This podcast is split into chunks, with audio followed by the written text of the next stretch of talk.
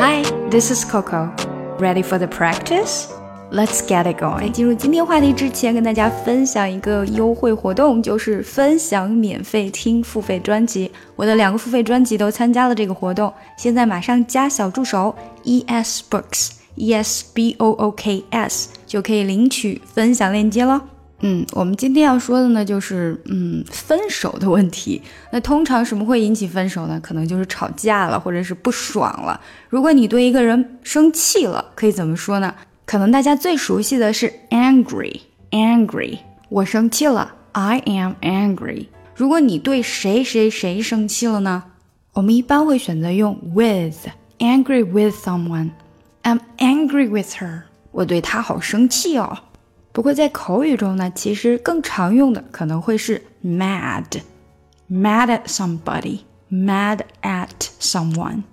也就是说，mad 它更口语化一些，而 angry 感觉就比较正式一些。其实呢，还有另外一个词，它的感觉会比 mad 或者是 angry 稍微的 mild，也就是没有那么严重的感觉。更确切一些的解释，可能就是不爽，或者有的时候是失望，那就是 upset。对谁谁谁不爽，upset with somebody。I'm upset with my boyfriend。我对我的男朋友很不爽，很失望。I'm upset with my boyfriend。那你男朋友为什么让你不爽，让你失望呢？这个原因有点太多了，所以我们说一个最严重的吧，那就是他劈腿了。He cheated on me. Cheated on me. 还有呢，他赌钱。He gambles a lot. 特别嗜赌。Gambles a lot. 或者呢，就像我们今天的对话里面会出现的，他没有给我买生日礼物，因为他把钱全都给输了。He didn't buy me anything for my birthday because he lost it all gambling. He didn't buy me anything for my birthday because he lost it all gambling. 我想，如果你的男朋友是这样的话，你真的应该考虑一下要跟他分手了。分手，break up with somebody. Break up with somebody. 我觉得你应该考虑要跟他分手了。I think you probably need to break up with him. 最后一个会出现在我们今天的打卡小对话里面的语言点就是， 哎呀，我不明白你在说什么了。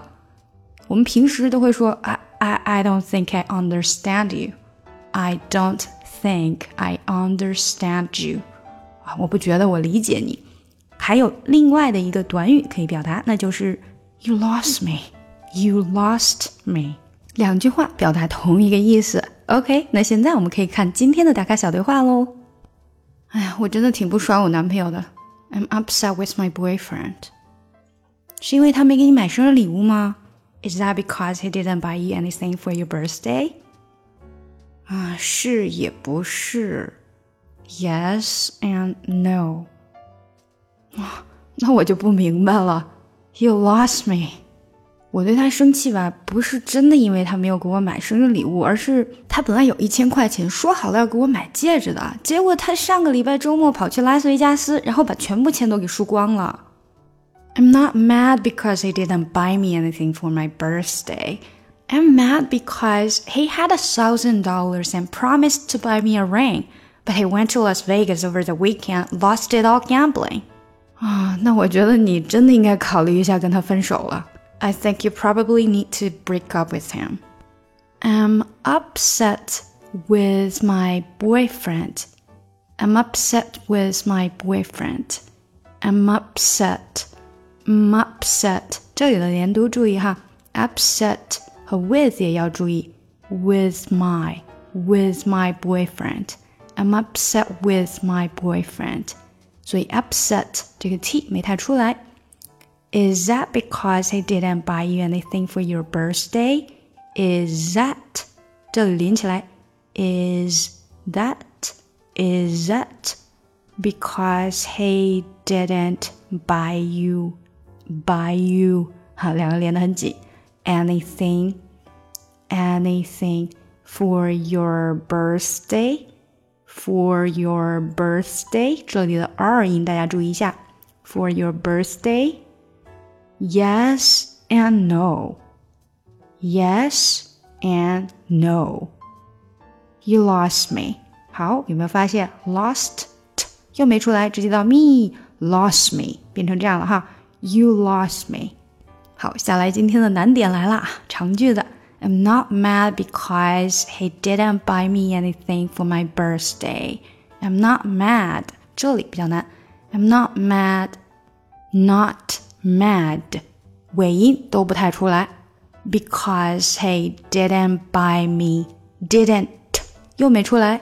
Buy me anything for my birthday. I'm not mad because he didn't buy me anything for my birthday. I'm mad because mad 这又不出来，mad because he had a thousand dollars. Mad because he had a thousand dollars and 这个 and 只出 and 没有的，and promised to buy me a ring. OK，虽然 promise 后面有个的， 但是跟 to 要连起来，所以 promised to buy me a ring。不然你这里啊，在你说完整句话的时候，你会发现，诶，这里好像多了一个音节的感觉。OK，but he went to Las Vegas over the weekend. He went to went to 连起来，Las Vegas over the weekend. Over the weekend, lost it all gambling. Gambling. 说快了以后呢？gambling 中间的 b 就会变短一些，gambling gambling 它一定是很快的哈。好，整句来先慢点啊。I'm not mad because he didn't buy me anything for my birthday. I'm mad because he had a thousand dollars and promised to buy me a ring, but he went to Las Vegas over the weekend, lost it all gambling. 正常速度尝试一下。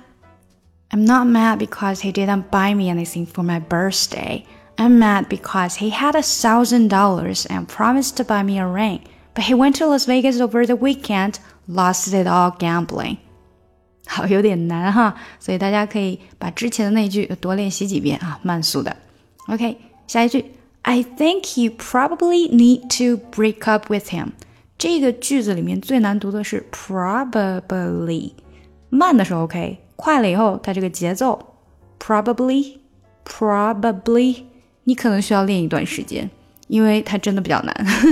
probably bubbly bubbly，说这个字的时候呢，你的口腔里会有一口气，probably probably 到 ble 的时候，那口气才会出去。I think you probably need to break up with him. I think you probably need to break up with him. Need to break up 这两块的连读也要注意一下。OK，好吧，我们整个对话来吧。I'm upset with my boyfriend. Is that because he didn't buy you anything for your birthday? Yes and no. You lost me.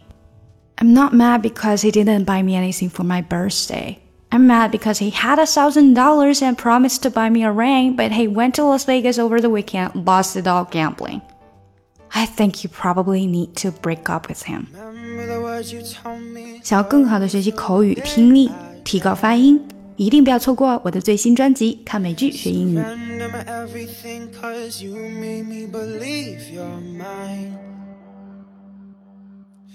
Yeah, you used to call me baby, now you're calling me by name. Mm. Takes one to know one, yeah, you beat me at my own damn game. You pushing, you pushing, I'm pulling away.